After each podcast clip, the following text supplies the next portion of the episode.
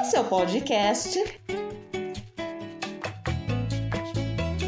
Speak Up.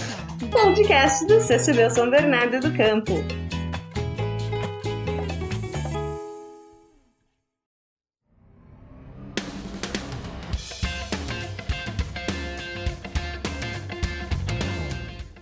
Então, é, primeiramente, a gente está aqui. A gente sabe que o off-road é um, um tópico que não é todo mundo que conhece. Então, primeiramente, eu tenho uma pergunta que é tipo: o que você pode falar para quem não conhece muito sobre o assunto e quer se informar? Tipo, como que é assim, no meio do esporte, como que funciona?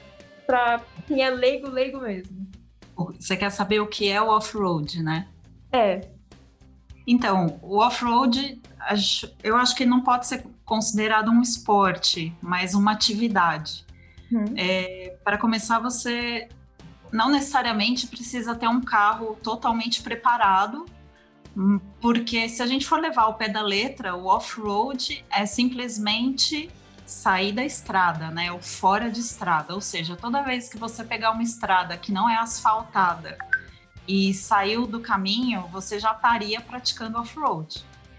Mas eu acho que a prática vai muito mais além do que só pegar uma estrada, porque o off-road, quando você pega uma estrada de terra ou uma estrada que não é pouco, é, que não é muito usada, né, te leva em locais que poucas pessoas chegam, que poucas pessoas vão.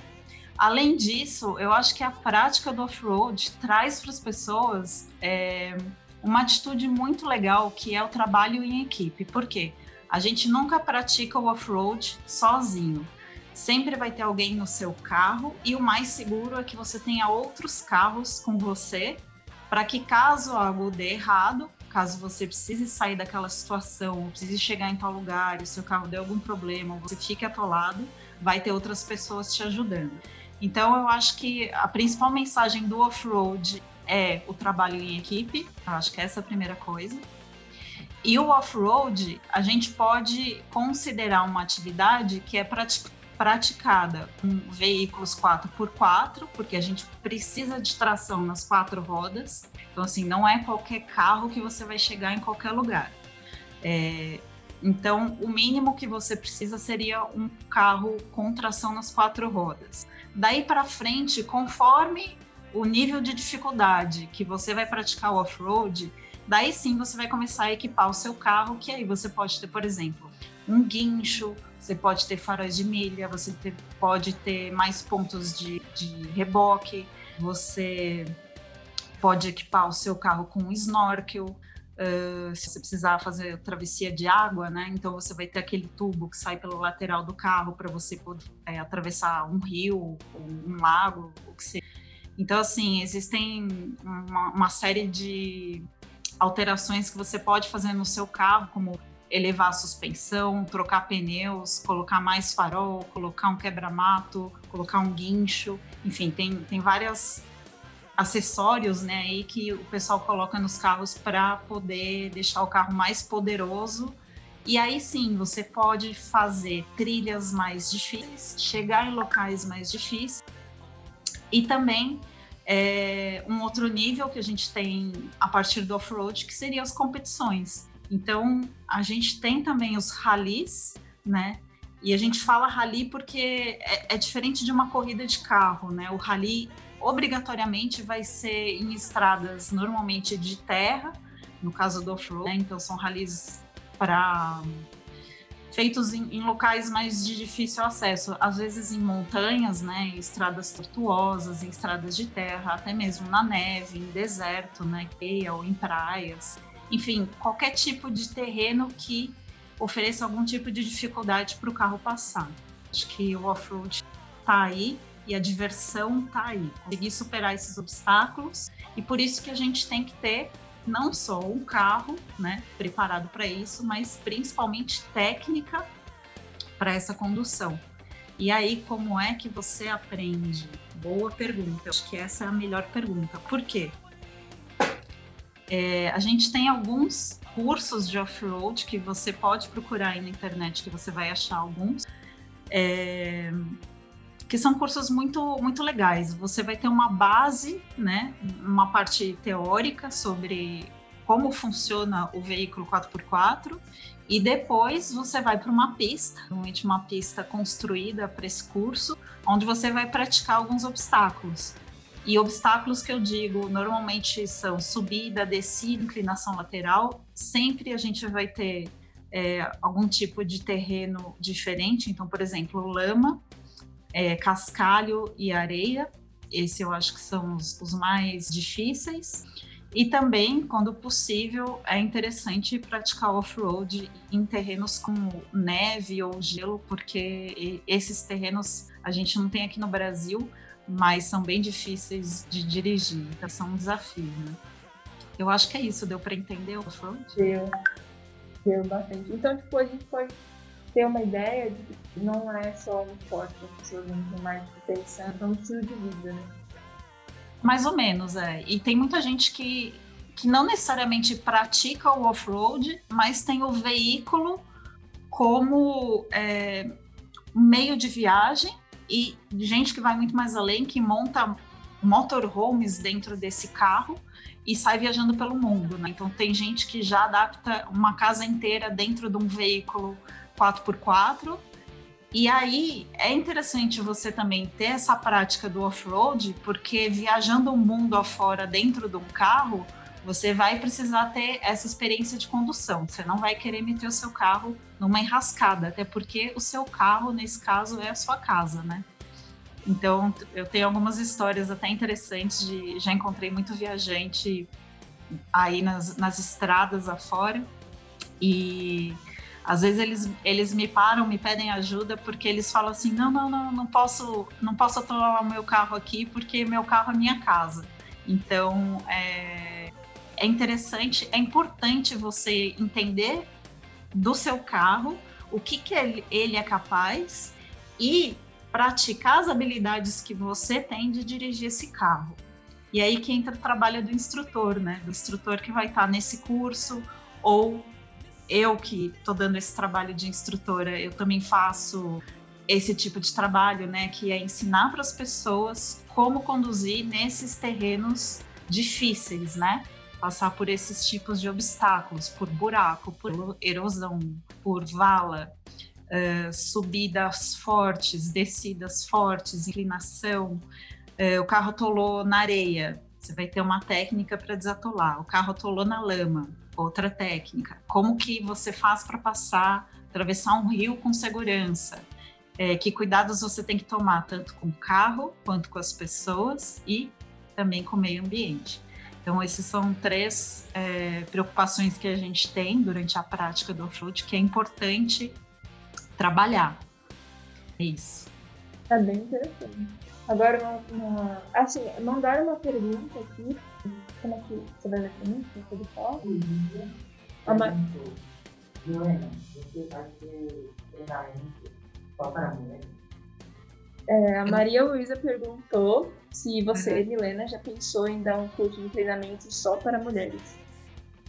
Já, já pensei. Na verdade, eu estou desenvolvendo esse curso.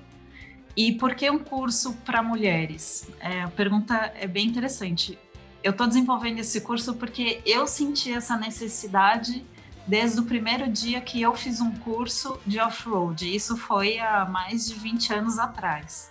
Quando eu fiz esse curso, é, eu tinha dois objetivos. Primeiro, que era convencer meu pai a me emprestar o carro, o carro que ele não deixava ninguém dirigir.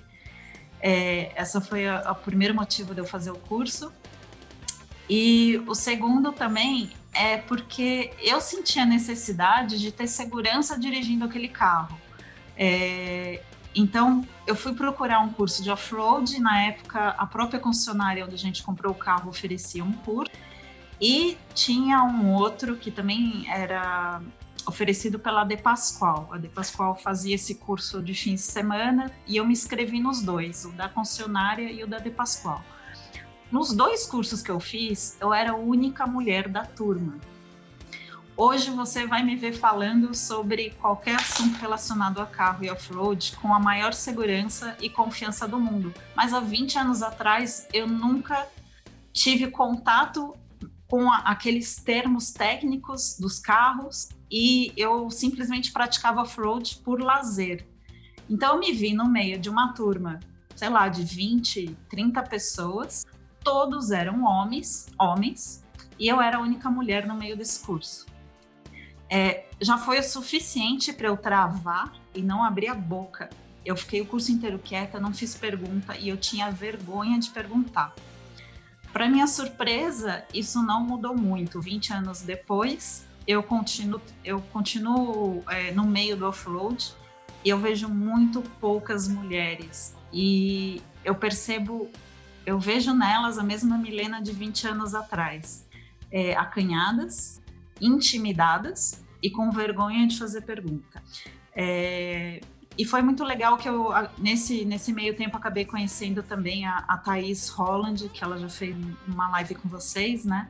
E a Thaís, que é mecânica de carros, vive nesse mesmo meio, esse meio ambiente né, masculino dos carros. E conversando com ela, ela, ela comentou exatamente isso comigo. Milena, quando a gente vai dar curso, e é um curso para mulheres, basta ter um homem no meio. Pode, ele pode estar longe, ele não precisa nem estar fazendo curso, mas é, um homem presente naquele momento já intimida as mulheres. Esse é um assunto que, quando a gente começa a falar sobre carros, os homens tendem a dominar. Então, é, e não só dominar, eles brigam entre eles para mostrar quem sabe mais. Então, assim, é um ambiente competitivo já entre os homens e que automaticamente já exclui as mulheres. Né? Ter uma mulher no meio desse ambiente já é algo que de certa maneira, agride os homens. É, e pensando nisso, eu justamente comecei a pensar nessa ideia de desenvolver o curso. E nada mais foi do que uma evolução do canal que eu já tinha criado para o Instagram e para o YouTube, onde eu comecei durante a pandemia. Foi a maneira que é, eu encontrei, porque não, não tenho como dar o curso, não teria como dar esse curso presencial, né, durante a pandemia. Então eu criei os canais né, do Engata no YouTube e no Instagram. E agora que eu comecei a gravar os vídeos do curso e em breve, provavelmente nos próximos meses eu vou colocar eles no ar, é, eu eu também estou planejando tirar esse curso da internet e fazer ele no presencial. É óbvio que na internet ele vai estar tá aberto para todos os gêneros, mas presencialmente eu vou fazer questão que o curso seja voltado, direcionado exclusivamente para as mulheres. Simplesmente para poder criar um ambiente seguro para elas se sentirem à vontade de fazerem perguntas e, e também de aprender. E eu tenho certeza, a gente já desenvolveu vários desafios aí que as mulheres vão entender as mulheres, eu acho que não por elas é, serem despreparadas, mas por terem pouca experiência, a gente precisa elaborar um curso específico para elas, para que elas possam ir muito mais além do off-road. Respondida eu pergunta. Fiquei realmente foi tudo pro meu coração, porque realmente. E eu estava pensando enquanto você estava falando, porque a gente algumas perguntas e você acabou respondendo é, meio que duas a gente tinha planejado. A primeira foi que eu ia perguntar é, há quanto tempo você começou nesse meio off-road, que você respondeu que faz 20 anos. E já conectando com a outra pergunta que tinha, que era tipo, qual foi a reação da sua família quando você estava começando a entrar no meio do off-road e como é agora? Alguma coisa mudou depois desse tempo? Claro. É, então, quando eu comecei é difícil falar, porque. É, e eu já vou emendar com a próxima pergunta. Porque, na verdade, eu tenho uma família de jipeiros. Então, desde que eu sou criança, o meu pai já me levava no jipe para a gente chegar até o sítio da família, que fica aqui em Ibiúna, um lugar de difícil acesso e que, portanto, desde que o meu pai tinha os jipes e eu ainda era bebê, ele me levava para fazer trilha, né, para a gente chegar no sítio. Então, assim, é, eu sempre tive apoio da minha família, não só apoio, mas muito incentivo, porque junto com meu pai e com os meus irmãos, eu tive acesso aos carros e, e não só acesso, né? Mas eles me incentivavam porque eles sempre me chamavam e me colocavam no carro para fazer as trilhas e mais, me colocavam para fazer o trabalho sujo. Não perdoaram de jeito nenhum. O trabalho sujo que eu chamo é porque antes de você virar piloto ou navegador e começar a fazer suas trilhas sozinhas, você tem que ter passado por uma fase anterior que é Zequinha. O Zequinha é um nome genérico que dentro do off-road a gente dá para o cara que vai lá no banco de trás e o trabalho dele é fazer o trabalho sujo, ou seja, abrir porteira, empurrar o carro, descer para cavar embaixo do carro, pisar na lama, pisar na sujeira, enfim, todo o trabalho sujo que um motorista não vai querer fazer, o Zequinha que vai fazer. Então, o meu irmão mais velho é, teve essa excelente ideia, né? Levar os dois irmãos mais novos para fazer as trilhas. Então ele não precisava mais descer do carro e colocou eu e meu irmão mais novo para fazer o trabalho sujo. Então eu fui Zequinha por muito tempo. Depois que eu cresci, com 18 anos, eu aprendi a dirigir. É, mais para frente, só quando meu pai uh, comprou a primeira Defender, que eu comecei a tomar mais gosto pelo carro e pelo off-road. E daí sim, quando eu tive essa, quando eu tive essa intenção de pegar o carro do meu pai, que até então ele não deixava ninguém dirigir, eu fui procurar os cursos. Logo depois que eu fui fazer os cursos, imediatamente dos dois cursos que eu fiz, os instrutores, que eram os professores, me chamaram para participar de outros eventos que vieram na sequência. Então, aquele lá da De Pascoal me chamou para fazer uma matéria junto ao esporte. E logo depois, o outro curso me chamou para fazer eventos de rally corporativo. Então, eu descobri que, de repente, aquilo que para mim era o meu passatempo de fim de semana, que era pegar o carro, fazer uma trilha e para o si, é, eu poderia ganhar dinheiro com aquilo. Ou seja, eles estavam me pagando para eu fazer aquilo que era meu hobby. E aquilo para mim era muito interessante não pelo dinheiro, nunca foi pelo dinheiro, aliás, mas sim pela experiência que eu estava tendo naquelas situações. Então, desde esse primeiro momento que eu comecei a participar dos eventos, eu percebi que eu tinha muita coisa para aprender. E que não basta você ter o off-road como hobby para que isso vire uma profissão. O off-road é uma atividade perigosa e que pode causar acidentes, e se você não tiver um treinamento correto, principalmente com itens de segurança e condução segura para o off-road, você pode se machucar. As pessoas morrem fazendo off Muitas vezes não sabem como manusear um guincho, não sabem como parar um carro corretamente, não sabem se devem ou não entrar então em determinado obstáculo, não sabem realmente avaliar o risco da situação que elas estão se colocando. Então, assim, não é porque tem um rio na sua frente e você tem um carro com snorkel que você tem que atravessar aquele rio. Então, assim, você deve checar todas as situações de risco da situação que está em volta de você antes de entrar naquela situação. Então, é importante a gente diferenciar que existe o off-road como hobby e existe o off-road como profissão. E existe uma profissão que é ser instrutor que eu demorei anos para descobrir, porque até então eu fazia pequenos eventos com jeeps, com veículos 4x4, até que um dia eu estava trabalhando num salão do automóvel representando a Jeep, foi logo no lançamento do Renegade, e o dono do Land Rover Experience me viu trabalhando para a Jeep e falou: Milena, você tem capacidade para ser uma excelente instrutora. E eu falei: o que, que é ser instrutora? E até esse momento eu não sabia que aquilo era uma profissão. E então foi aí que eu comecei já um treinamento profissional, um treinamento mais técnico, voltado é, não só para a experiência, é, para a experiência que você tem com a condução do carro, mas também com a demonstração do carro como um produto. E essa, é, esse era um conhecimento que eu tinha muito pouco, porque eu sempre tive contato com os carros que são totalmente mecânicos. É, e hoje em dia, os veículos off-road, a maioria deles, dos 4x4 que a gente tem no mercado hoje, estão com uma tecnologia altamente desenvolvida, embarcada nos carros. Então, assim, é, quando eu comecei como instrutora, eu já tive que me preparar para entender o que era aquela tecnologia, tive que aprender sobre os carros e o melhor de tudo é que toda aquela experiência anterior que eu já tive com o off-road, fazendo trilhas, é, pegando estrada ruim, viajando, eu me serviu como base para esses carros tão modernos. Por quê? toda essa tecnologia que está embarcada hoje no carro moderno, ele não faz nada, absolutamente nada de diferente que o carro mecânico já não fazia. A única diferença é que a engrenagem aqui era mecânica e hoje ela é eletrônica.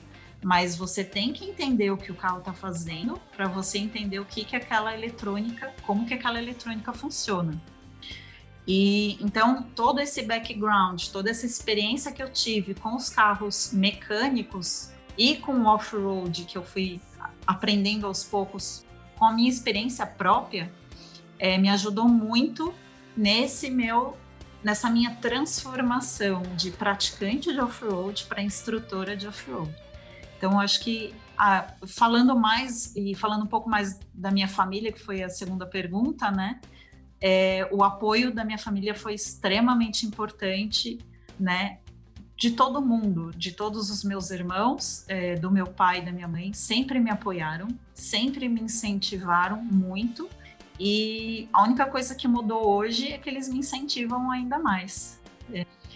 E só para só complementar e falando um pouco mais sobre família, levando um pouco para o lado das mulheres, eu queria, eu queria comentar como é importante o, a influência da família, normalmente do pai, no desenvolvimento desse gosto das mulheres por carros, por mecânica e eventualmente por um off-road ou por uma pilotagem profissional.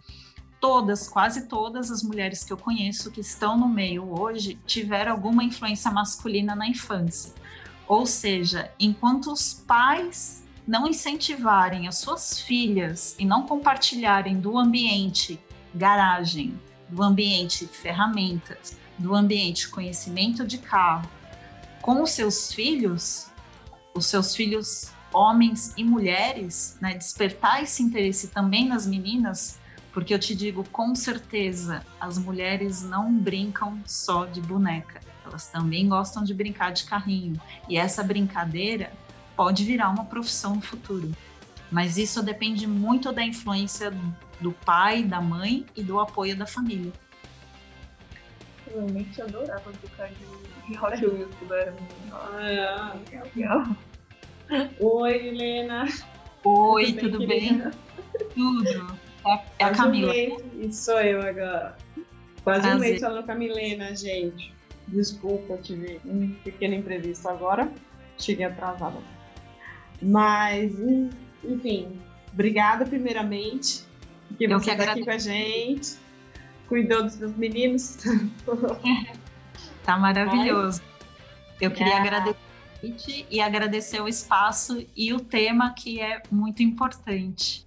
Ai, amém. Tinha que ser você, especial.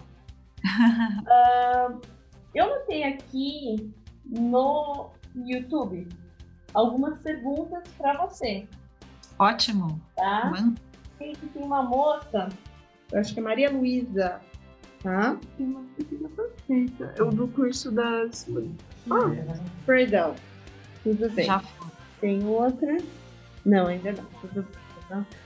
Ah, uma coisa que, na verdade, eu tenho curiosidade. Então, eu vou explicar para vocês como que eu conheci a Milena, tá bom, gente? A Milena participou da live do ano passado, né? Com a Thaís. Thaís também é um, ela também é uma mecânica, né? É, ela trabalha. Ai, meu Deus. Eu esqueci, ela trabalha especificamente com carros antigos. É, ela... certo, Milena? Carros antigos, ainda. Então, é, ela comentou e tudo mais participou com a gente, mandou pergunta. Toda coisa assim. E é que essa moça? Segui ela por um ano na página dela do Instagram. Que eu aconselho uhum. para todo mundo, gente. Eu acho muito legal. E eu notei que a sua, a sua página ela tem uma característica muito legal. O que, que ocorre? Ela é um ambiente em que as mulheres falam muito abertamente sobre essa questão da, do dirigir. É, você auxilia muito né, no conhecimento do carro também. Uhum. E é um espaço aberto ali em que as, né, as pessoas conversam sobre essa questão do desse machismo estrutural, né? Que nós Sim. vivemos nesse meio do carro, direção e etc. Eu gostaria de saber se essa era a intenção principal, porque é, eu noto aquele espaço muito confortável para esse tipo de diálogo. Diálogo. Uhum. Teve um retorno aqui, gente. é, então, eu tinha essa curiosidade. Tá bom.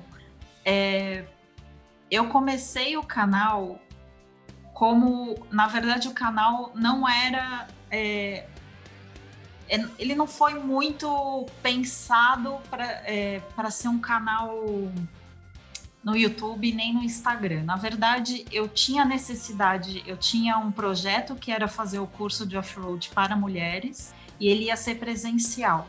Foi nesse momento que começou a pandemia e eu criei o YouTube e o Instagram para poder divulgar aquelas ideias que eu tinha para o curso off-road. Então, nesses últimos dois anos, é o que eu tenho feito. Dentro do meu canal, eu tinha, eu tinha dois temas muito, muito importantes, o que eu queria tratar. O primeiro deles era falar sobre off-road e o segundo sobre mulheres. Então, eu coloquei esses dois, essas duas palavras para mim, elas têm que andar juntas. Então, todo conteúdo que entra no canal tem que ter em primeiro lugar e mulheres em segundo.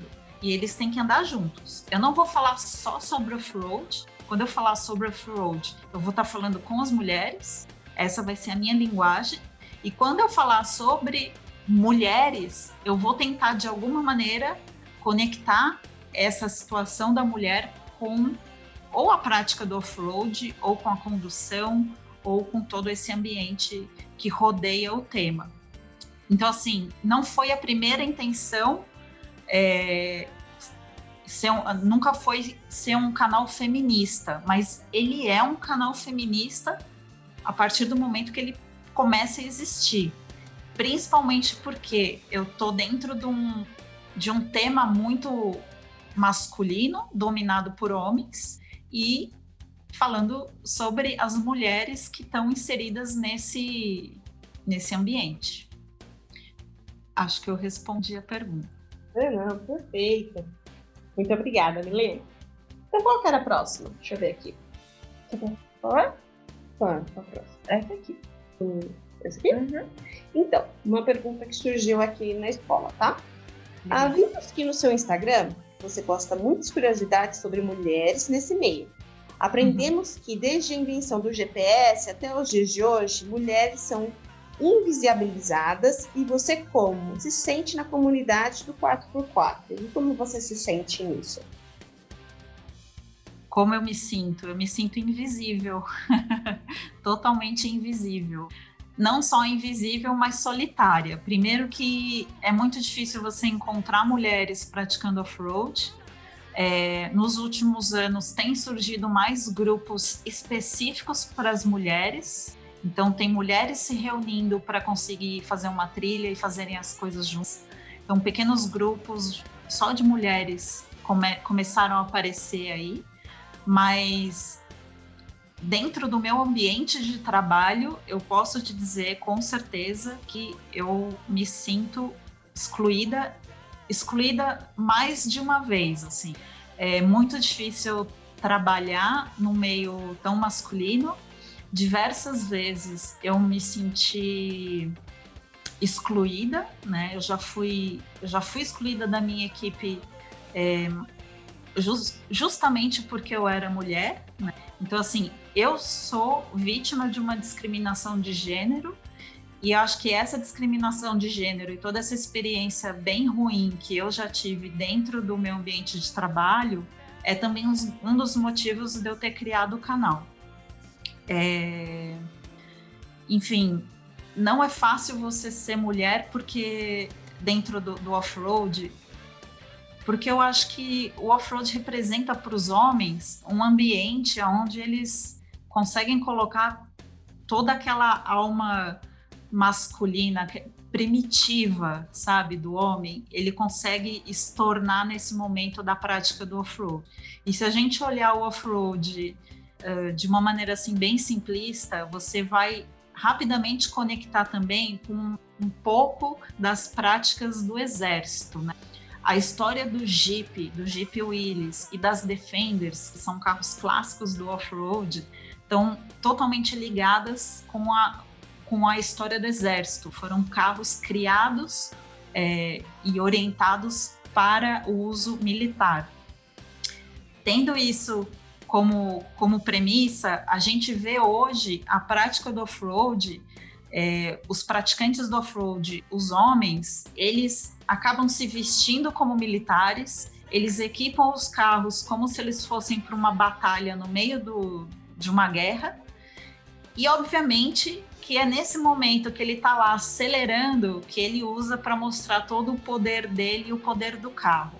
Então você imagina o que é para uma mulher participar desse tipo de situação. Porque, primeiro, que normalmente as mulheres que eu vejo participando de eventos off-road, elas estão sentadas no banco do passageiro. Raramente a gente está dirigindo, raramente elas estão no volante. Primeiro, para a mulher chegar a um ponto que ela tem condição financeira de comprar um carro para ela e equipar o carro dela e ainda ter tempo de nos fins de semana sair para fazer trilha com as amigas, isso vai demorar muito para acontecer. Segundo, é, a cultura, a não, não a cultura, né, mas a sociedade que a gente vive, que a gente cresceu, que a gente nasceu, e não estou falando só do Brasil, é no mundo todo. A gente aprende que o homem sempre conduz, o homem cuida do carro, e naquele momento que a família vai sair para viajar e pegar a estrada, mesmo que a mulher saiba dirigir, ela tem pouca experiência de estrada porque é sempre o pai, é sempre o marido, é sempre o namorado que vai dirigir. Eu digo isso com a maior absoluta certeza, porque basta você prestar atenção quando você estiver dirigindo na estrada, quantas mulheres estão dirigindo poucas. Você pode ver bastante mulher dirigindo na cidade, mas você vai ver pouquíssimas mulheres e pouquíssimas mulheres com família, pai e filhos, né? O pai está dirigindo. Isso porque naquele momento mais difícil, que exige mais experiência na condução, o homem vai lá e assume o banco do motorista. É, então as mulheres têm pouca experiência em estrada, a, a, postura do marido normalmente é essa, né? Então, assim, não, o carro é meu e eu dirijo, e na estrada eu dirijo melhor que você.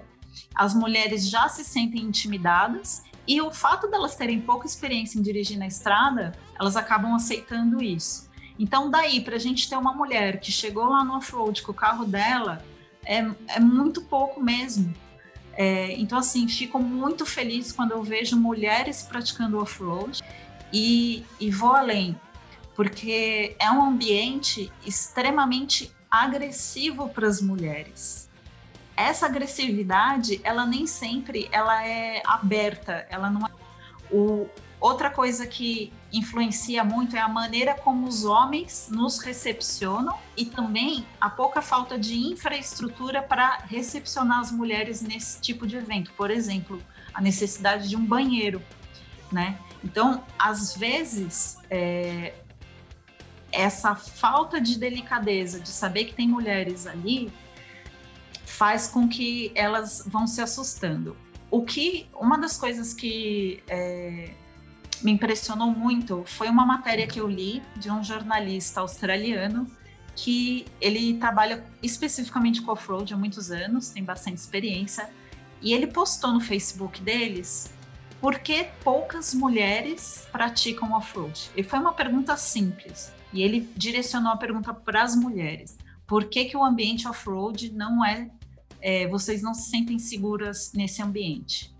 E é muito interessante a matéria que ele fez, porque choveu mensagens, choveu comentários de mulheres é, contando as histórias delas. Então, o quanto elas se sentiam oprimidas com comentários, com piadas, com atitudes.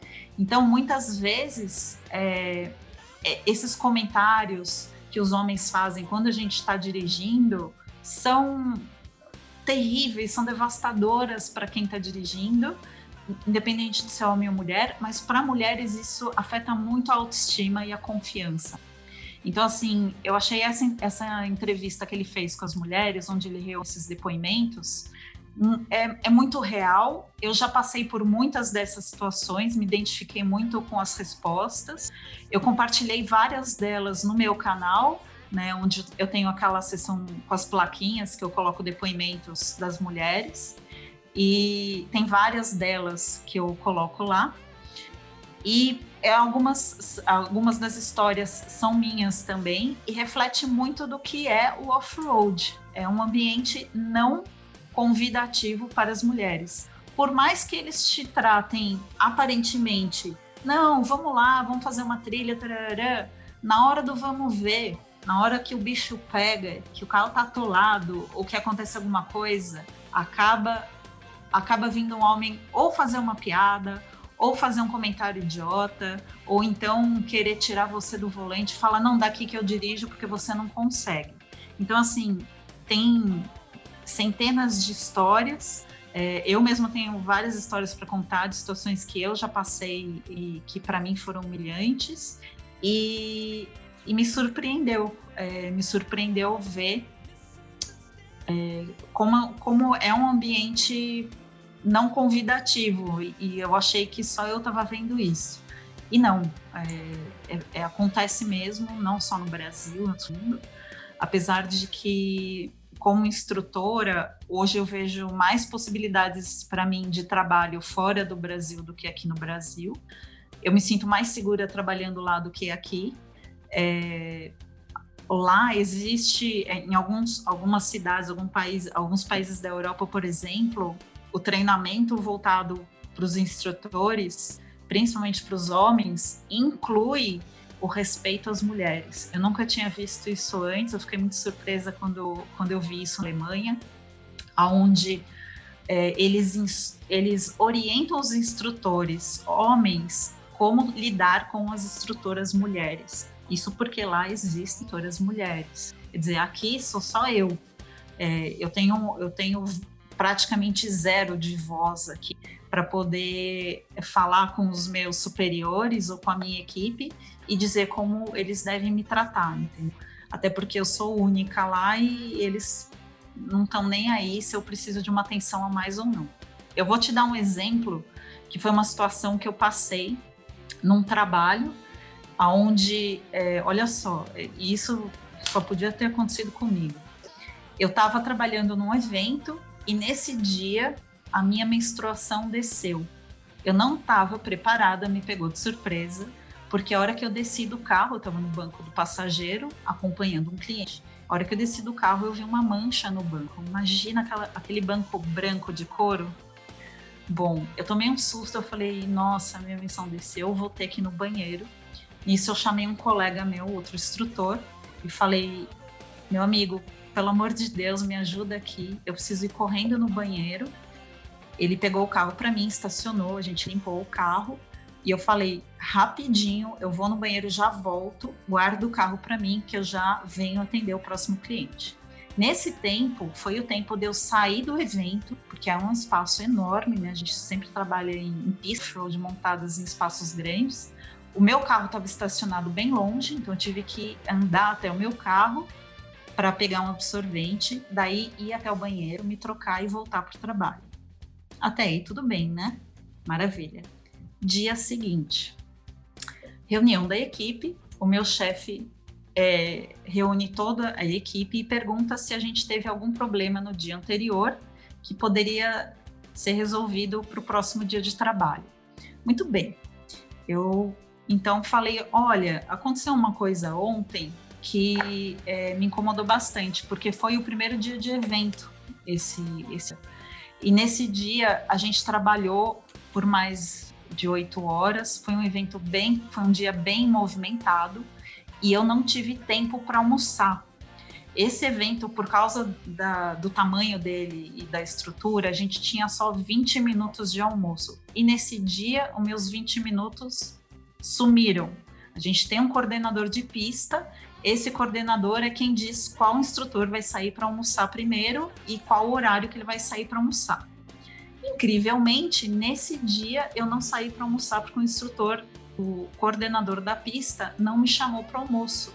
E eu falei: olha, eu não gostei ontem que eu trabalhei mais de oito horas sem almoçar. E isso, isso me faz muito mal, né? Eu queria que se desse tempo hoje, eu gostaria de pelo menos almoçar hoje. Foi essa minha reclamação para o meu chefe. No momento que eu falei isso, o coordenador da pista interrompe a reunião e fala o seguinte: Milena, você não saiu para almoçar, você não teve os seus 20 minutos de almoço, porém você foi no banheiro e você demorou 13 minutos para ir no banheiro. A minha cara foi essa. Eu fiquei com uma cara de tacho porque eu não sabia o que responder. Primeiro que eu estava morrendo de vergonha, porque eu estava na frente de todos os meus colegas de trabalho, não tinha nenhuma mulher ali, só eu. E eu fiquei morrendo de vergonha de falar que eu tinha ficado menstruada. E foi por isso que eu demorei 13 minutos para ir no banheiro. A questão não é essa de jeito nenhum. Primeiro, que não importa o que eu vou fazer no banheiro, não importa se eu sou homem ou se eu sou mulher. Eu tenho direito, todo funcionário tem, de ir ao banheiro quantas vezes forem precisas e pelo tempo que for necessário. E isso é lei, né? Isso é lei. E o, o seu empregador não pode te impedir de jeito maneira de ir num banheiro. Então, o problema é que naquele momento que ele me questiona na frente de todos os instrutores, eu fico quieta. Porque eu tenho certeza que se eu falar, eu fiquei menstruada e tive que ir no carro buscar um absorvente, alguém vai virar e falar: Isso que dá contratar instrutora mulher. Então, nessa hora, eu fico quieta, porque eu sou minoria e eu não tenho ninguém lá para me defender. Então, assim, eu tô sujeita a esse tipo de situação. E quando eu digo que eu, que eu me sinto solitária e que eu me sinto única nesse meio, é por situações como essa. Além desse dia que, que eu sofri esse, é, essa discriminação, é, teve um outro momento que o meu chefe acabou me excluindo da equipe, porque eu era a única mulher da equipe e ele não tinha, uh, durante um evento onde a gente tinha uma viagem marcada, eh, era um evento longo de 20 dias e os quartos hotel, do hotel eram todos compartilhados, ou seja, a gente ia dividir sempre em duas pessoas. E nesse evento específico, o quarto do hotel era extremamente caro, a diária era muito alta, porque é um hotel de luxo. Então ele resolveu me excluir da equipe porque ele não tinha dinheiro. Essa foi a primeira desculpa dele. Foi eu não tenho verba para bancar um quarto só para você. E como você é a única mulher da equipe, eu tô te tirando da equipe. Eu só tô levando homem porque os quartos são todos duplos. Isso me pegou muito de surpresa, porque todos os anos que eu trabalhei como instrutora com essa equipe, com equipes anteriores, isso nunca foi um problema. Inclusive, eu sempre compartilhei quarto com outros colegas de trabalho, não só quartos, mas a gente é, tinha até uma casa alugada só para os instrutores, porque normalmente os nossos trabalhos são de fim de semana aí fora é, da cidade onde a gente mora, né? Então é muito comum a gente viajar com a equipe junto, dividir quarto dividir casa. Isso nunca foi um problema. Então nesse dia, nesse evento específico, me chamou a atenção ele ter me tirado da equipe. E quando eu questionei ele sobre essa decisão, é, ele justificou primeiramente que era o orçamento. Foi então que eu falei para ele: olha, esse argumento para mim não serve porque eu não estou fazendo esse trabalho pelo dinheiro. Para mim é mais importante eu estar tá nesse trabalho, participando junto com essa equipe, porque era uma experiência única ali. Era uma experiência onde principalmente a gente ia dirigir muito em terreno de areia e pantanoso, um tipo de terreno que eu tenho pouca experiência. Então eu tinha interesse especial em participar desse evento. Então no momento que ele me tira fora e eu já tenho eu tinha absolutamente todos os treinamentos que a gente tinha feito anteriores, eu tinha participado de todos, ou seja, eu estava muito preparada para atender ao evento e não, não fazia sentido ele me tirar da equipe. E aí, a hora que ele falou isso, eu falei: olha, então eu pago pelo meu quarto, eu faço questão de participar, eu preciso estar nesse evento. E não é pelo dinheiro, eu pago pelo meu apartamento para eu ficar sozinha, então. Quero deixar claro que em nenhum momento ele, ele, ele demonstrou nenhuma preocupação em que eu dormindo num quarto com outro instrutor homem, que esse instrutor homem poderia abusar de mim ou ser de alguma maneira violento comigo dentro do quarto. Em nenhum momento a preocupação dele foi essa. Ao invés disso, quando eu falei eu pago pelo meu quarto, a resposta que eu tive foi a seguinte: eu não posso colocar você num quarto com outro instrutor homem, porque os homens são casados e você é uma ameaça para o casamento dos instrutores. Aquilo foi um balde de água fria na minha cabeça, quebrou minhas pernas e quebrou com toda a vontade, com toda aquela animação, com toda aquela dedicação que eu tinha pela profissão e de trabalhar com a equipe. Foi nesse momento que eu percebi, eu não faço parte dessa equipe, simplesmente pelo fato de eu ser mulher. Eu estava sendo vítima de uma discriminação de gênero e eu percebi que depois disso eu não tinha mais chance de trabalhar com essa equipe que nunca eu ia ser tratada de igual. Então, aquilo foi um, um balde de água fria na minha carreira, o que poderia ter me desanimado o suficiente para eu ter parado. É, acontece que, ao invés de desistir, eu decidi que eu não ia parar, mas que eu ia melhorar. Eu ia melhorar a ponto de, de aprender mais, de saber mais do que todo mundo e de que eu não ia mais trabalhar com essa equipe no Brasil. E foi exatamente o que eu fiz. Foi a partir daí que eu procurei fazer cursos na Inglaterra, dentro da própria montadora, que me formou num, num, li, num nível superior a todos os instrutores que a gente tem aqui no Brasil. E que me abriu, então, portas para trabalhar na Europa. É aí, nesse momento, que eu começo a ter contato com um outro ambiente de trabalho aonde? Eu tenho instrutoras mulheres, eu tenho quarto individual para todo mundo, independente de se você é homem, mulher, gay, lésbica, o que for, é, onde o funcionário é tratado com respeito, com educação e tem os seus é, respeitados. E percebi também que você ter mais mulheres nesse ambiente facilita muito, facilita, ajuda, e o fato de você não se sentir sozinha já é uma grande mudança.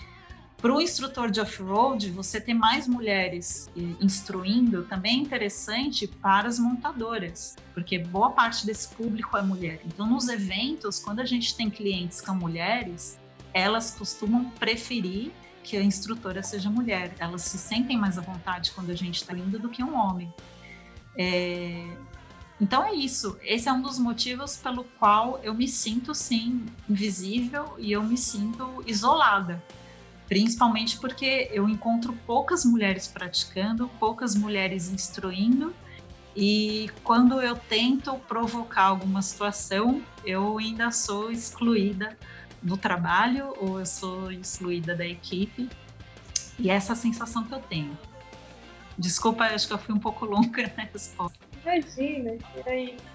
Eu acho que você pegou o caminho certo também até certo ponto, viu, Milena? Porque eu acho que a grande mudança, nós teremos uma grande mudança nesse tipo de situação quando realmente as pessoas se movimentarem culturalmente a respeito disso, né? E você tem uma movimentação cultural, eu acho isso muito legal você se movimenta tipo culturalmente. Você vai atrás, você acha o curso, você educa as mulheres pelos seus, é, pelos seus canais, tanto do Instagram quanto do Facebook, eh, Facebook não, perdão, do YouTube. Eu acho é. assim que você, ao mesmo tempo, pegou a ferramenta certa para começar aí uma mudança, realmente dar um, a gente fala kickstart, né? Um kickstart, uma mudança nessa área aí muito legal, viu? Esse trabalho que e você faz, ao meu ver, está de parabéns, Lucas. Obrigada. Só para complementar o que você está falando, o que, o que me deu mais segurança de continuar com o canal é que eu tive resposta dessas mulheres. Então, quando eu abro o meu Instagram e eu convido elas a falarem, eu tenho essa resposta para mim é muito positivo. Muitas vezes as histórias são muito parecidas com as minhas, é, às vezes são piores, mas o fato delas terem um canal ao qual elas podem compartilhar e elas têm voz para falar, para mim já é suficiente.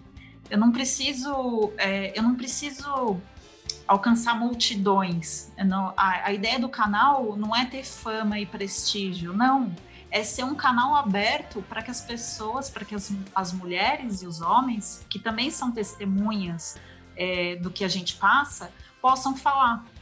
Então é muito legal, eu tenho, um, eu tenho um retorno muito legal. Cada vez que eu posto uma história dessas, eu recebo duas ou três de volta.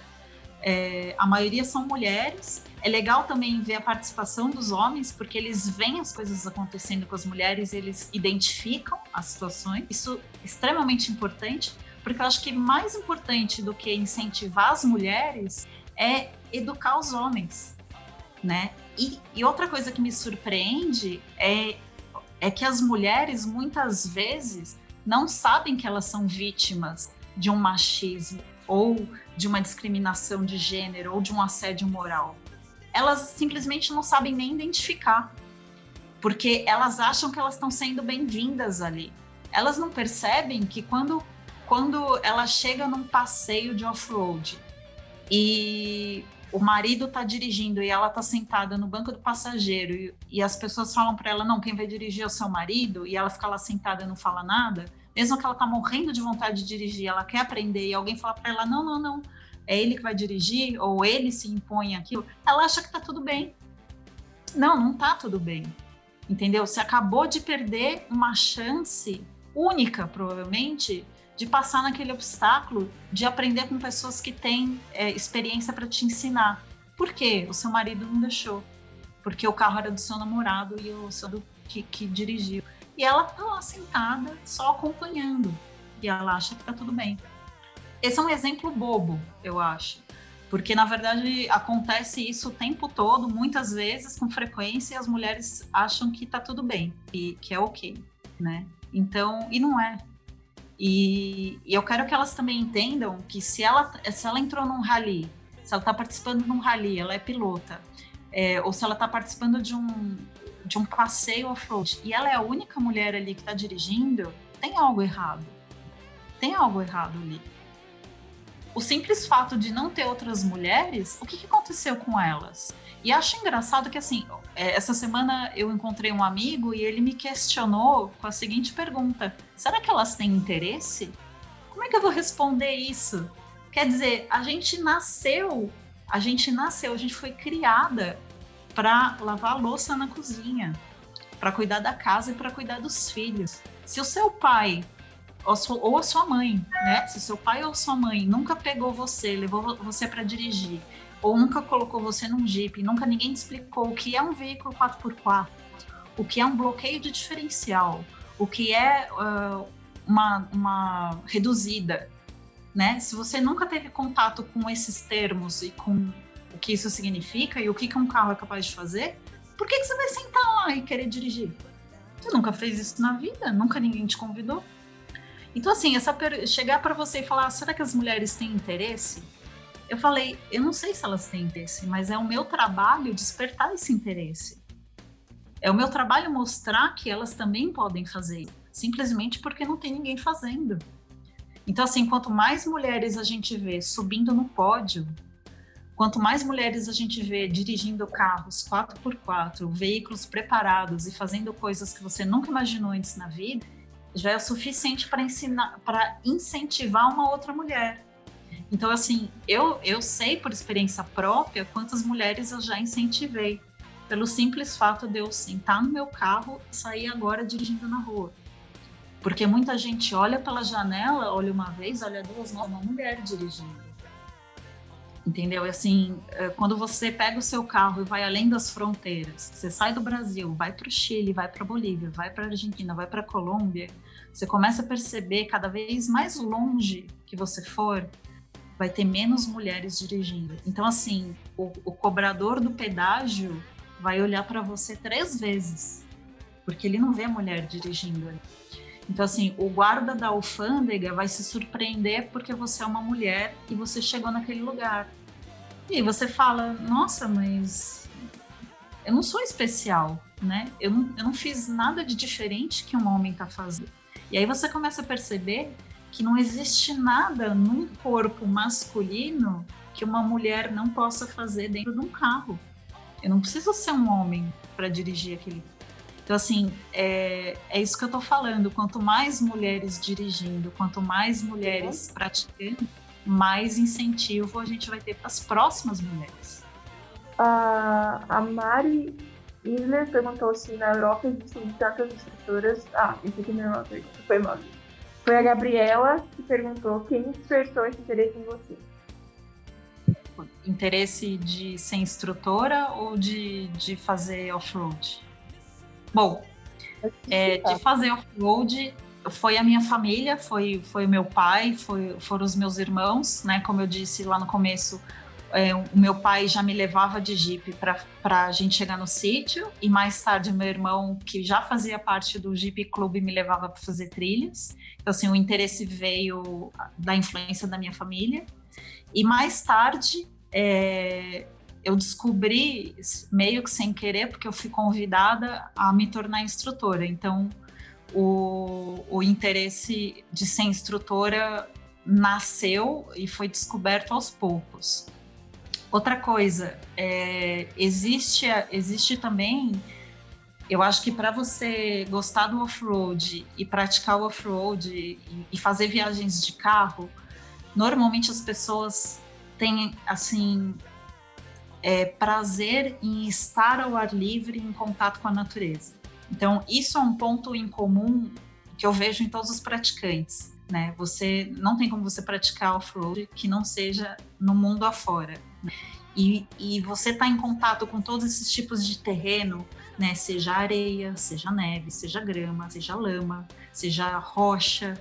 Você normalmente vai chegar em locais pouco movimentados e de natureza exuberante.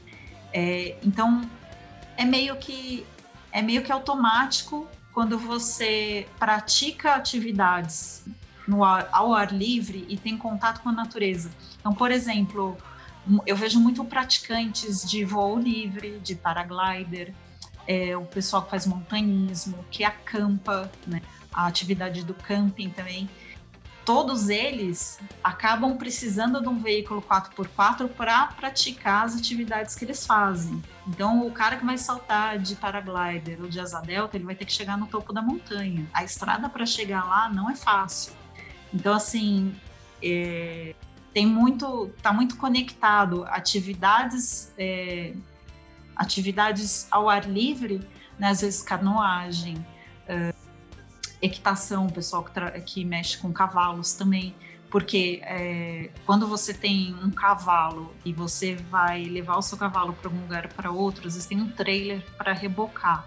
Nesse momento você vai precisar de um carro com tração nas quatro rodas com uma reduzida, com um bloqueio de diferencial que vai te ajudar a puxar todo aquele peso. Então, assim, existem centenas aí de atividades que acabam levando as pessoas a comprar um veículo off-road para poder chegar em tal lugar para praticar. É, eu sempre gostei de atividades ao ar livre, eu gosto muito de acampar e de viajar. E é nesse momento também que o, o meu interesse em, em fazer atividades ao ar livre me levou a ter um carro mais preparado para chegar nos lugares que eu queria. Interessante. Uhum. A próxima aqui foi a, agora sim foi a Mari e ela perguntou uhum. é, mais se falta oportunidade do ambiente hostil, quem é que vai querer ficar? Então, esse post eu acho que é sobre uma menina que, quando criança, ela queria ganhar um carrinho de brinquedo e ela ganhava um conjunto de chá, não é? Então, assim, é exatamente isso. A, a sociedade que a gente vive, ela, ela criou padrões é, de gêneros. Então, existe brinquedo de menino e existe brinquedo de menina. Quando a gente nasce dentro dessa sociedade, a gente é educado a brincar com menina brinca com boneco e menino brinca com carrinho, você já desde, desde criança você já é direcionado por um caminho, né? Não só com os brinquedos, mas com comportamentos que você deve seguir. Então, esse jeito de falar. Então, é, parece que as meninas é, muitas vezes são negligenciadas nesse sentido, porque elas só têm acesso a esse tipo de brinquedo. Acontece com os homens também, né? E o que, que acontece? O que, que eu falaria para essa menina? Para ela não desistir, né? Eu, eu compraria um carrinho para ela, eu levaria ela para andar de carrinho de rolimã. E quando ela tivesse uma idade, eu levaria ela para correr de kart. Então, a gente não pode. É, a gente não pode. A gente tem que criar desde, desde criança mesmo. Para que elas experimentem. A gente, quando é criança e, e jovem e adolescente, a gente tem que experimentar de tudo, absolutamente de tudo que for atividade, para que desperte os interesses. E, principalmente, não conectar a atividade com o gênero. Então, assim, quando essa menina escuta que brincar de carrinho é coisa de menino e que ela deve se comportar como menina, você já está direcionando o caráter e o comportamento dela dentro daquele padrão esperado para que uma menina se, se comporte, né? Então é um grande erro, é um grande erro que, que leva, que a gente carrega isso para o resto da vida. Também com o machismo estrutural. Né? Exatamente. Machismo estrutural, exato. Outra pergunta dá para ouvir certinho agora, né? Ok. É que você compartilhou outro post sobre a pressão que você sente no off-road porque caso você cometa um erro, você vai ser julgada primeiramente por ser uma mulher, né? E não pelo erro em si. Então, a pergunta que a gente tem é se você sente que os homens conseguem ou tentam, pelo menos uma parcela dessa parte masculina do off-road, que é bem, né, a maioria, ela tenta entender todo o machismo que tem nesse meio. Eles reconhecem isso ou eles simplesmente não reconhecem? Eu acho muito difícil. É, é raro, viu? É raro quando um homem percebe que ele, que ele se comportou de maneira machista. Muito raro. E como eu falei, muitas vezes as mulheres também não entendem que aquele comportamento está sendo machista. É... Quando, quando eu estou dirigindo e quando eu estou numa trilha ou quando eu estou fazendo algum obstáculo ou quando eu estou trabalhando, eu me cobro extremamente mais para não errar. E eu tenho medo de errar na frente dos homens, porque é naquele momento que você erra, eles podem não falar, mas eles pensam, tinha que ser mulher. Ele, é imediato eles pensam isso. Então, assim, mesmo que eles não falem ou até falem, é, a gente não quer errar, a gente sente essa pressão de não, não poder errar. Aí eu volto de novo àquele ambiente de mulheres que é necessário para que a gente se ajude, entendeu? A gente tem que ter mais mulheres em volta dando suporte para a gente, para a gente poder errar tranquila também. E entender que errar é humano, não tem nada a ver com ser homem ou mulher. E teve uma vez, inclusive, que eu estava trabalhando e antes da gente começar os eventos, é, cada instrutor pega um carro e, e, e, dá uma volta na pista e refaz 10, 20, 30 vezes o mesmo obstáculo para a gente não errar na hora que tiver com o cliente no carro, né? Então, esse é um treinamento que a gente faz antes do evento abrir. E teve uma vez que no treinamento, durante o treinamento, eu subi com o carro num obstáculo que era uma inclinação lateral. Então, eu subi com as duas rodas em cima do obstáculo, fiquei inclinada, só que eu entrei errado no obstáculo. Era um obstáculo que a gente não tinha ninguém orientando, é, eu tinha que ir sozinha, achar o posicionamento correto da roda e tinha que acertar, não podia errar ali. Eu errei, eu entrei mal no obstáculo e eu parei com a roda, assim, tipo, um centímetro de cair no obstáculo. A hora que eu percebi que eu estava errado, eu parei imediatamente, eu chamei a ajuda dos colegas do meu chefe e falei, ó, eu sei que eu entrei errado, eu preciso sair daqui sem estragar o carro. E assim, demorou acho que uma meia hora para eu sair dali, tive é, ajuda do, do meu chefe que me orientou, deu trabalho. Só que o que, que aconteceu? Eu, quando eu desci do obstáculo e parei de dirigir ali, porque o evento ia começar, ao invés dele conversar comigo e insistir que eu refizesse o obstáculo até que eu acertasse, quer dizer, porque nem sempre se acerta de primeira, às vezes você precisa passar naquele obstáculo 10 ou 15 vezes até que uma hora dá certo. Você precisa pegar pontos de referência, você tem que estar seguro para fazer aquilo. Ao invés dele me pegar e me treinar é, incessantemente no obstáculo para que eu pudesse trabalhar com segurança, o que, que ele fez? Ele me pegou me tirou da pista, me colocou como é, para dar consultoria no, num carro que estava parado estático, né? Ia ficar parada lá do lado do carro respondendo pergunta é, dos clientes. Ou seja, ele me tirou da pista, eu não, já não ia mais trabalhar como instrutora naquele evento, porque eu errei o obstáculo. Então, assim, isso me fez questionar e, e se eu era capaz de fazer aquilo, se eu tinha feito algo errado que eu não devia ter feito, e se eu realmente sabia dirigir porque eu fui punida por, por ter errado. Então, assim, é, o comentário que eu postei lá no, no Instagram, para mim fez muito sentido e é uma situação que muitas mulheres, com certeza, passam ou ainda vão passar. Basta você sentar no banco do motorista e ter um monte de é, um monte de homem em volta de você olhando. Você não vai querer errar. E se você errar, alguém vai falar: tinha que ser mulher.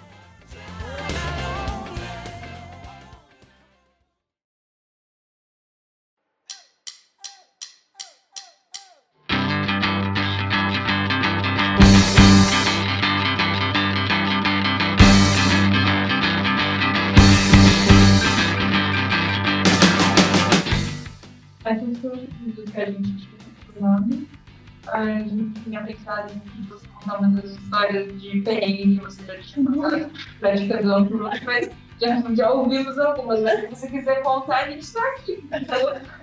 É, os perrengues, assim. Muito engraçado. É. Foram só uns meio pesados, de clima pesado, mas aliviar um pouco engraçados. Então, eles querem saber uns engraçados? Porque a gente já fez essa semana e viram várias postagens também para quem não viu o chart. Também essa semana em o kart, primeiro lugar, não foi? Teve uma competição. E ela que mais? Tinha, tinha várias coisas que eles queriam perguntar aqui. Eles estavam super curiosos quando eu contei sobre você. Que legal. Olha, Perrengues eu, eu, te, eu, tive vários em viagens. Os perrengues normalmente não são engraçados, né? Por isso que eles têm esse nome, eles são um perrengue mesmo. é, mas o que eu acho. O, o que eu acho bom dos perrengues é que me deram as melhores oportunidades para aprender. Então, assim, eu acho que viajar e, e, você viajar dirigindo, com você dirigindo, é uma experiência única que as mulheres têm que ter e, e, tentar, uma vez na vida, fazer uma viagem longa. Longa, que eu digo, é ficar 15 dias viajando, dirigindo de carro. Vai o mais longe que você puder, 15 dias, ou ficar um mês viajando de carro. É, é uma experiência que não só vai melhorar na sua condução, mas que os perrengues, na hora que eles acontecem, te obrigam a fazer coisas que você nunca imaginou que faria na sua vida e, e te provam como você é capaz de fazer.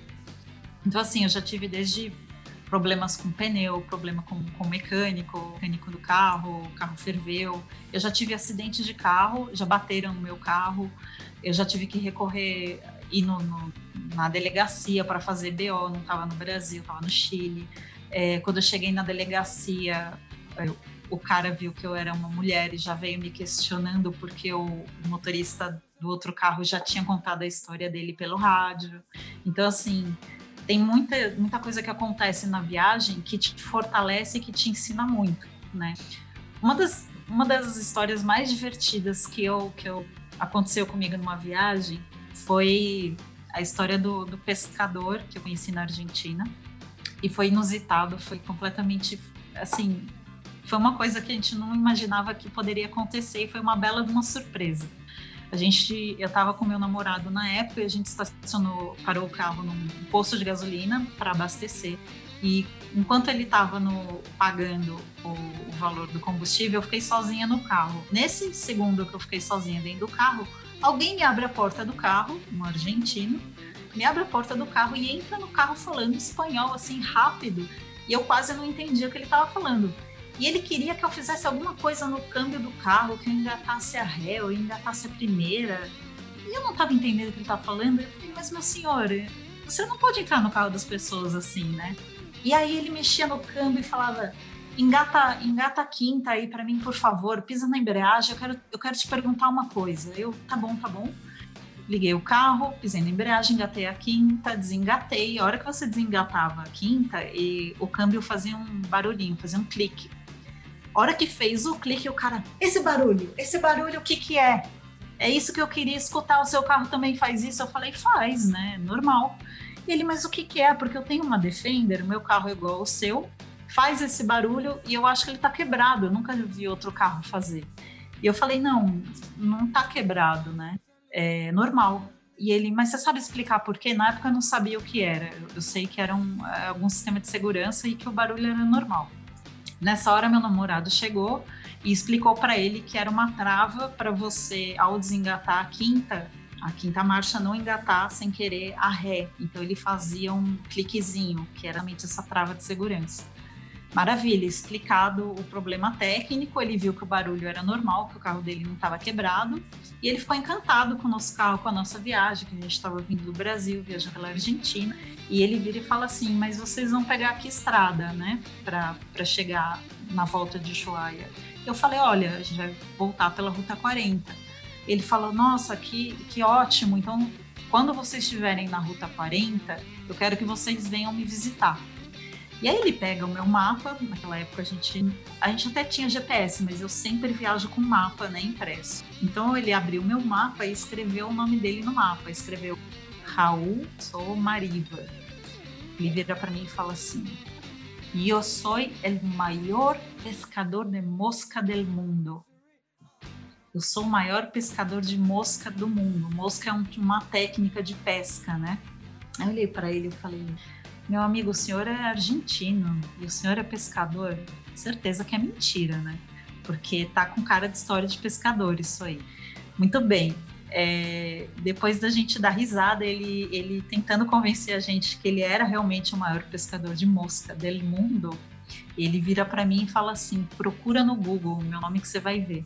E quando vocês estiverem passando na Ruta 40, entrem à esquerda na Ruta 41 é lá que eu moro e eu vou mostrar para vocês o lago mais bonito do mundo.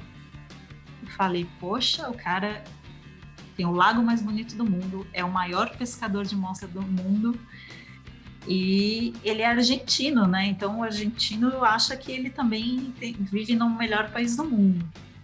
Eu duvidei no começo, mas quando eu cheguei em Ushuaia, eu tinha acesso à internet. Lá eu digitei o nome dele no Google, Raul Somariva. E não é que vem todas as respostas do. Mariva é o maior pescador de mosca. A minha cara ficou assim, chapada no computador. E eu falei, meu Deus, o cara é realmente o maior pescador do mundo. E ele entrou no nosso carro e ele convidou a gente para ir lá e ele falou que tem uma, o lago mais bonito do mundo. E que a estrada, a Ruta 41, é mais bonita que a 40, que a gente tinha que ir para lá de qualquer jeito. Eu não duvidei mais, eu falei, a gente tem que ir. Eu não sei quem é esse cara, eu nunca vi na vida, mas ele tá falando a verdade. Então é capaz que a gente tenha uma bela de uma surpresa. Então insisti da gente pegar o caminho que não era a nossa rota e a gente foi para a Ruta 41. Chegamos na cidade que chama Lago Posadas, fica bem na fronteira com o Chile, bem nos pés da Cordilheira dos Andes. Chegamos lá, era uma cidade, assim, não era uma cidade, era uma vila, devia ter quatro ruas e um único hotel. A gente chegou, foi até a casa do Raul, batemos na porta dele, não tinha ninguém. E ele avisou pra gente, ó, se eu não estiver em casa, não vai embora. Eu volto no dia seguinte porque eu saí para pescar. Muito bem, a gente já estava tarde, a gente pegou um hotel, chegamos no hotel, perguntamos, olha, a gente está procurando passar a noite aqui porque a gente veio visitar o Raul Somariva. O senhor conhece o Raul Somariva? Raul? É o maior pescador de mosca do mundo? Pesca com a esquerda, pesca com a direita. Nada é melhor. Nossa, que legal! O Raul realmente é conhecido aqui, né? Beleza, fomos no posto abastecer. Perguntamos pro frentista: O senhor conhece o Raul Somariva? Raul? É o maior pescador de mosca do mundo? Pesca com a esquerda, pesca com a direita. Fomos no restaurante. O senhor conhece o Raul Somariva? Maior pescador. A mesma coisa no, na vendinha, no supermercado, todo lugar que a gente ia. Mas o engraçado é que todo mundo contava a mesma história. Raul pesca com a esquerda, pesca com a direita. Muito bem. No dia seguinte encontramos o Raul. Foi aquela festa, ele recebeu a gente como se a gente fosse os, os convidados de honra.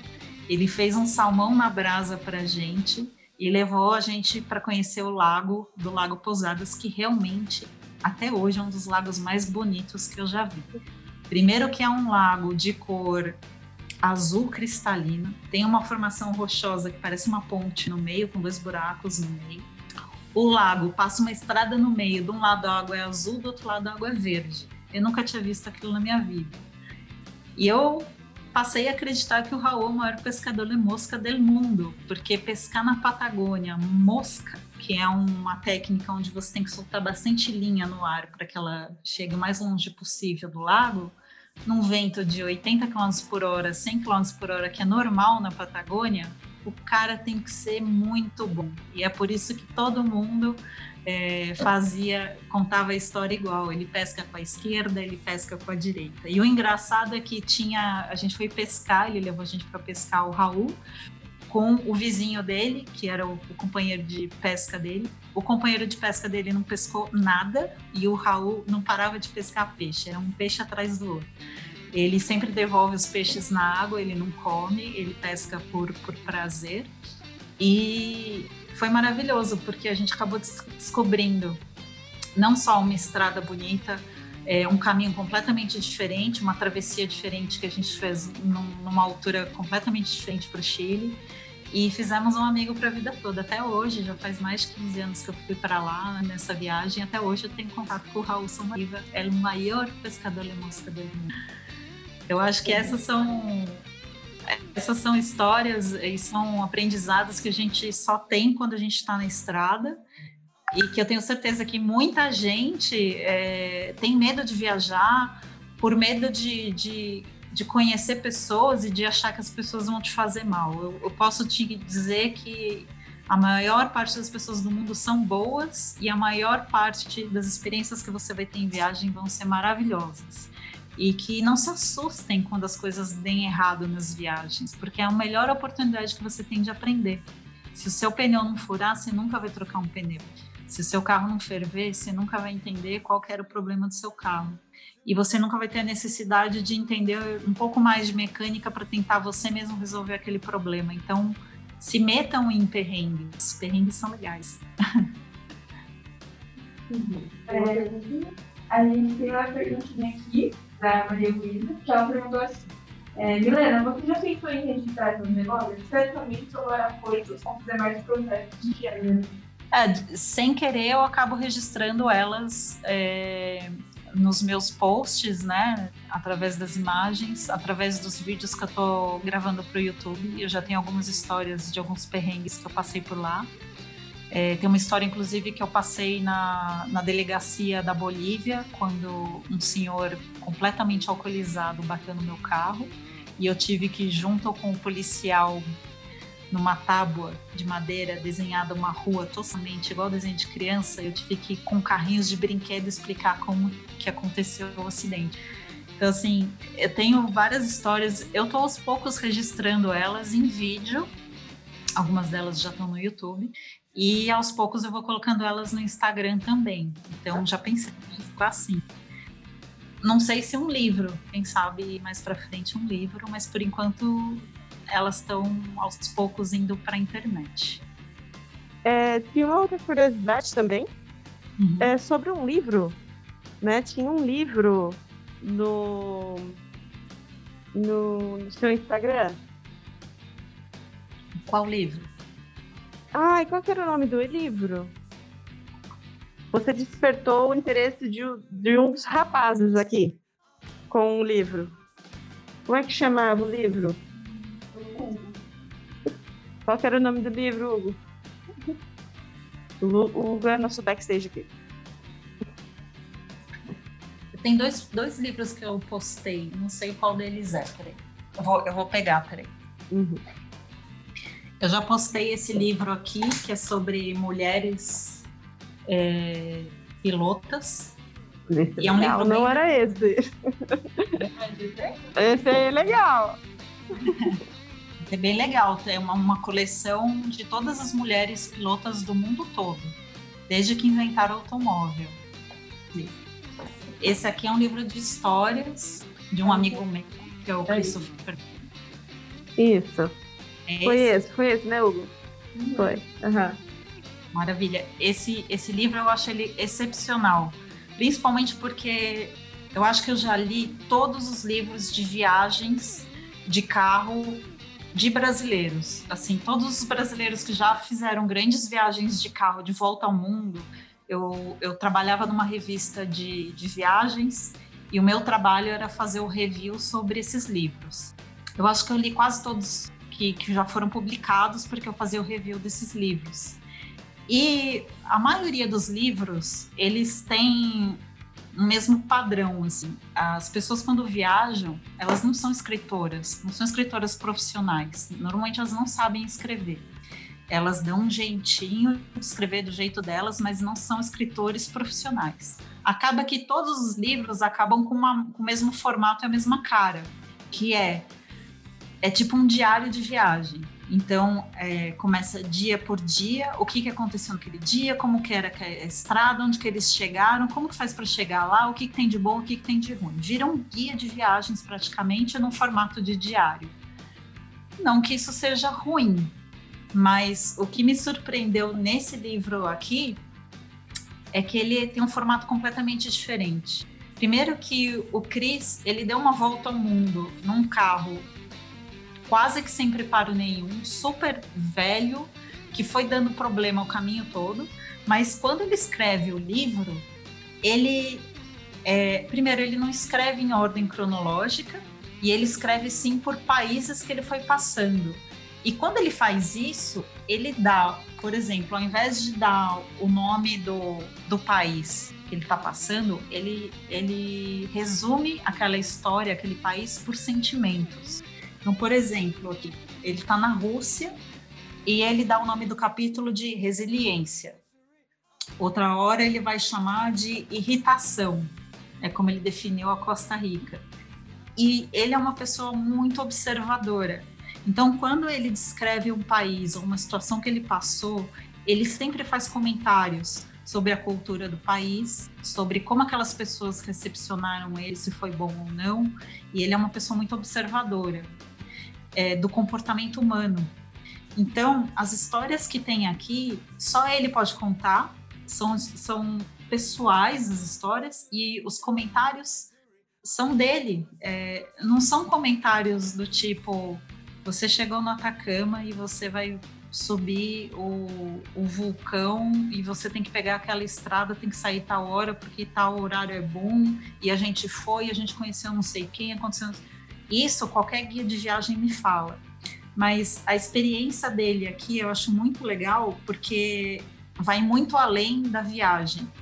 E ele faz um retrato sociocultural e político dos países.